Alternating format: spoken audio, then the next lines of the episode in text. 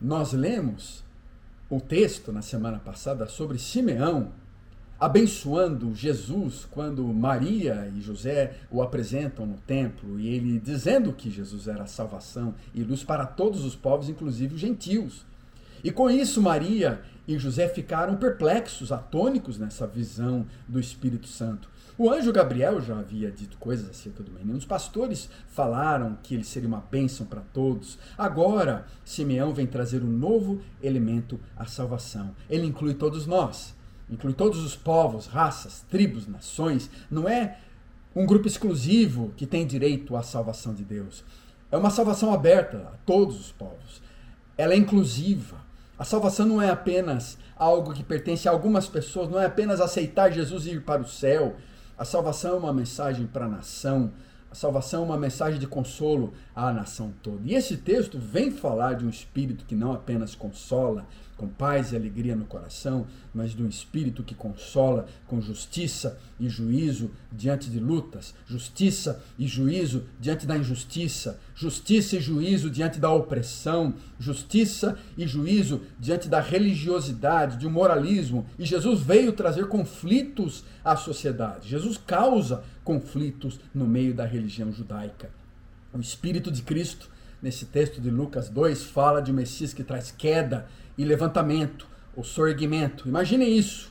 Claramente se demonstra em vários outros textos de Lucas que Jesus viria trazer conflitos.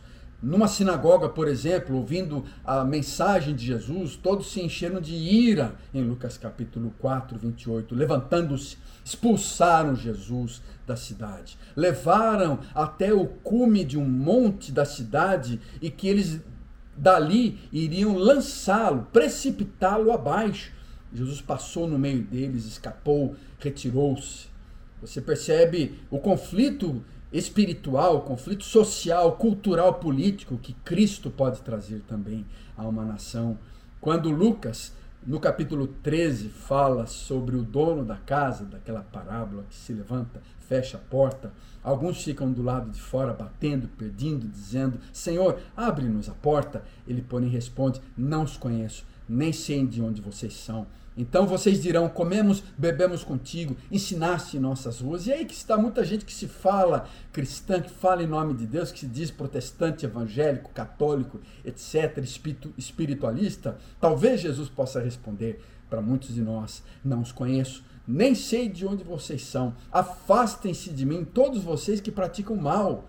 Ali haverá choro e ranger de dentes, aí você vê toda essa simbologia do Novo Testamento falando, e consequentemente dizendo que muitos virão do Oriente, do Ocidente, do Norte, do Sul, ocuparão seus lugares à mesa no reino de Deus. Há muitos que serão últimos e aos últimos, e de fato, no reino de Deus, de fato, há últimos que serão primeiros e primeiros que serão últimos. Você percebe que essa mensagem de consolo para a nação, essa mensagem de consolo do Espírito também causa quedas para alguns e levantamento para outros.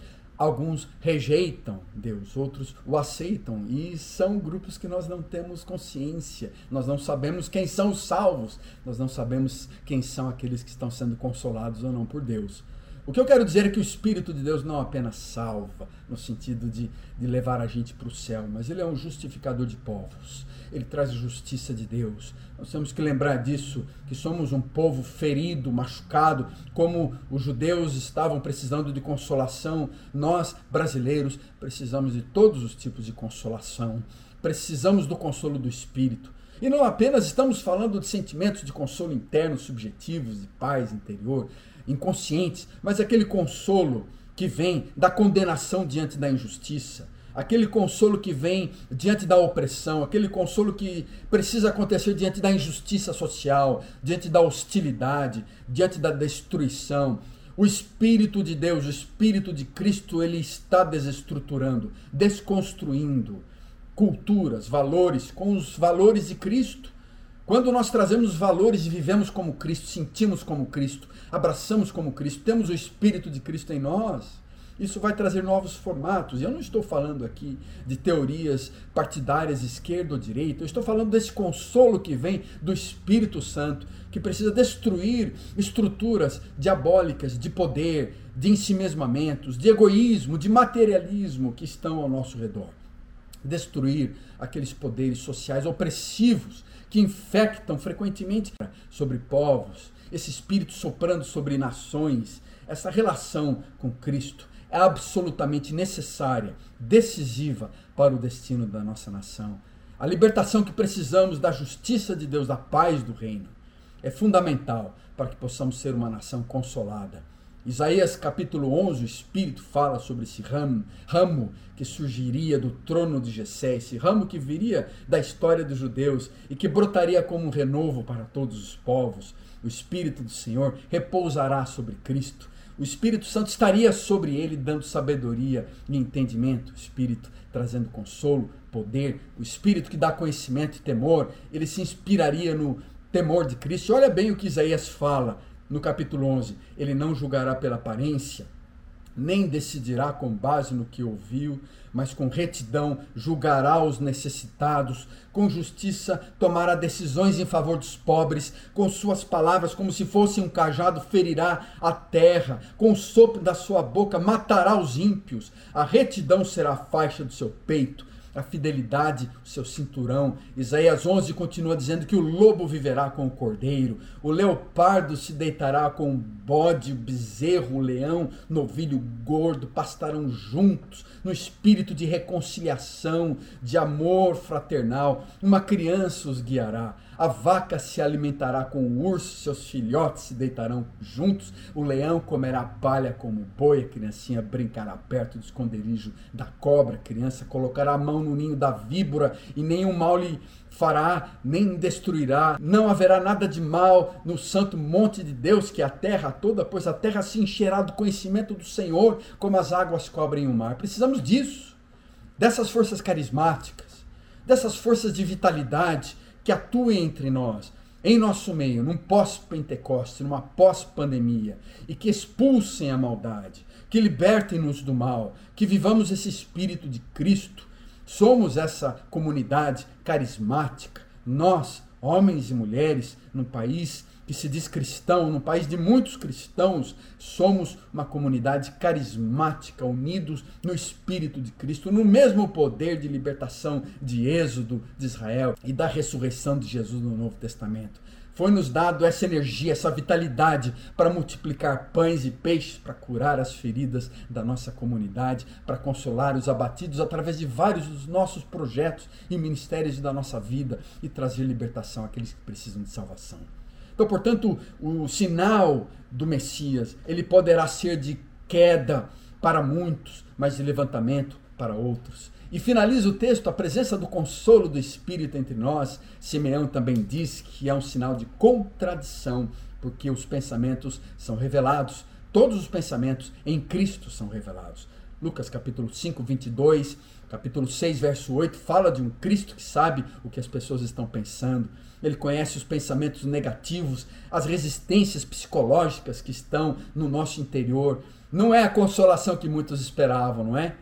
Lucas capítulo 24, 38, a, o Natal aponta para a Páscoa, esse crucificado vê as dúvidas, aquele que está morrendo percebe as contradições nos corações dos seus discípulos e pergunta: por que vocês estão perturbados? Toquem minhas mãos, vejam meus pés, vejam que consolação. Essas sugestões então, do espírito de Natal, do espírito de Cristo que está entre nós neste final de ano, deve nos levar a uma autoanálise para 2023. Como é que podemos ouvir o Espírito Santo do Messias que vive em cada um de nós, que traz energia, que traz consolo, que traz vitalidade? E eu quero fazer algumas perguntas para você. Quais são aquelas contradições antagonismos dentro de você, ao seu redor, que o Espírito tem revelado para sua vida, para sua família, no seu interior e no seu exterior, interiormente para fora. Talvez você esteja se esquecendo do Espírito. Você se esqueceu do Espírito Santo de Cristo. Você tem ouvido ele falar em seus pensamentos.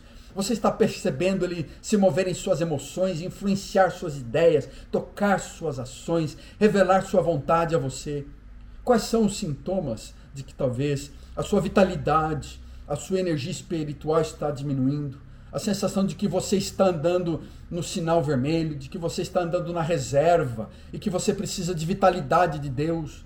Quais são os sinais, talvez, de maldade e iniquidade que você está percebendo na sua vida e ao seu redor que você precisa combater com essas forças carismáticas de Deus? Quais são aqueles desejos do seu coração desalinhados com a voz, com o som do Espírito Santo na sua alma? Quais são aquelas inclinações do seu coração que revelam que você está se distanciando do Espírito de Deus?